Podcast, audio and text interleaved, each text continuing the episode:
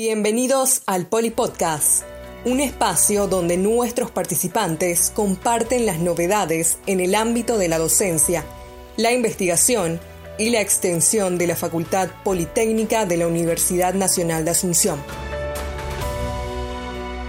En este episodio de Polipodcast nos acompaña Benjamín Rachi, estudiante de la carrera de Ingeniería en Informática y representante estudiantil de la FP1 ante el Consejo Superior Universitario de la Universidad Nacional de Asunción, quien nos hablará sobre la iniciativa denominada Polisolidaria. Bienvenido Benjamín, gracias por brindarnos este espacio. Hola Ana, te agradezco muchísimo por el interés que están teniendo en Polisolidaria. Agradecemos este espacio que nos están brindando para poder un poco hablarles al respecto sobre este proyecto solidario que hemos, hemos llevado a cabo en estos días. Primeramente, queremos saber de qué trata la iniciativa Polisolidaria, cómo surgió y quiénes son los involucrados. Básicamente nació con la idea de brindar una ayuda a los compañeros. ¿Qué pasa? Nos encontramos en una situación imprevista, que es la que todos conocemos hoy día, la pandemia del COVID-19, el cual ha tenido un impacto socioeconómico, académico y mucho más, o sea, abarcó tantos inconvenientes que nos afectó a todos de alguna u otra manera. Entonces surgió la idea de brindar una ayuda a nuestros compañeros que se encuentran en situación de vulnerabilidad debido al impacto económico que causó esta cuarentena. Básicamente, ¿quiénes somos, digamos, los involucrados? Si bien esta idea nació de la representación estudiantil, los involucrados básicamente terminaron siendo todos, es decir, toda la comunidad educativa, ya sea docentes, graduados, estudiantes e inclusive familiares de estas personas mencionadas. ¿Qué actividades se están desarrollando en este momento en el marco de Polisolidaria? En un principio, la campaña ya tenía previsto como finalización ya con la entrega del informe que hemos realizado el día de ayer.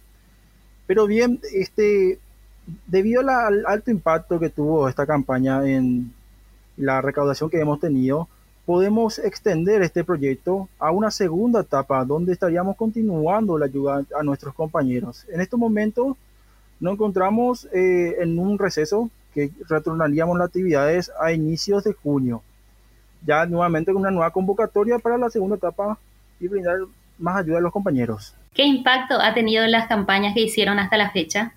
La campaña de Polisolidaria ha tenido un impacto mayor a lo deseado. Hemos alcanzado el doble de la recaudación prevista en el momento de la planificación, permitiendo esto, como te había mencionado, la oportunidad de poder lanzar una segunda etapa en el proyecto.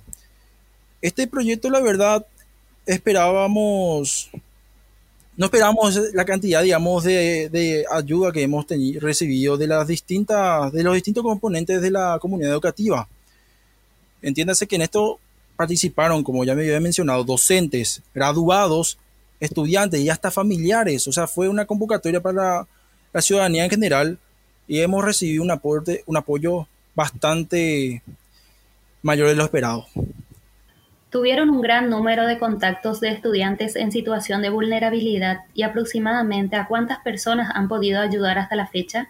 Sí, se contactaron bastantes compañeros con nosotros, compañeros interesados tanto en apoyar como también interesados en acceder al beneficio que estábamos brindando. Y finalmente hemos cerrado la primera etapa con 49 postulantes, de los cuales 41 corresponden a la sede central 7 corresponde a la filial de Villarrica y uno corresponde a la filial de Coronel Oviedo. Ya, ¿de qué manera pudieron ayudar a dichos estudiantes? Polisolidaria básicamente consistió en la elaboración de kits alimenticios que estaban a disposición de los compañeros que necesitaban. Estos compañeros se podían postular básicamente y accedían a los kits alimenticios. Básicamente estos kits se basaban en, con productos de la canasta familiar mediante la recaudación que hemos tenido, hemos también ampliado esa ayuda con productos de higiene personal para que sea de, de, alguna manera más completa la ayuda. ¿Cómo sigue la iniciativa ahora? La iniciativa continuaría con una segunda etapa en el mes de junio. Estaríamos lanzando nuevamente una convocatoria para aquellos compañeros que estén necesitando nuevamente la ayuda y para aquellos que de repente no se postularon, ya sea porque no lo necesitaban o porque no se enteraron a tiempo, van a, van a tener nuevamente la oportunidad de poder postularse.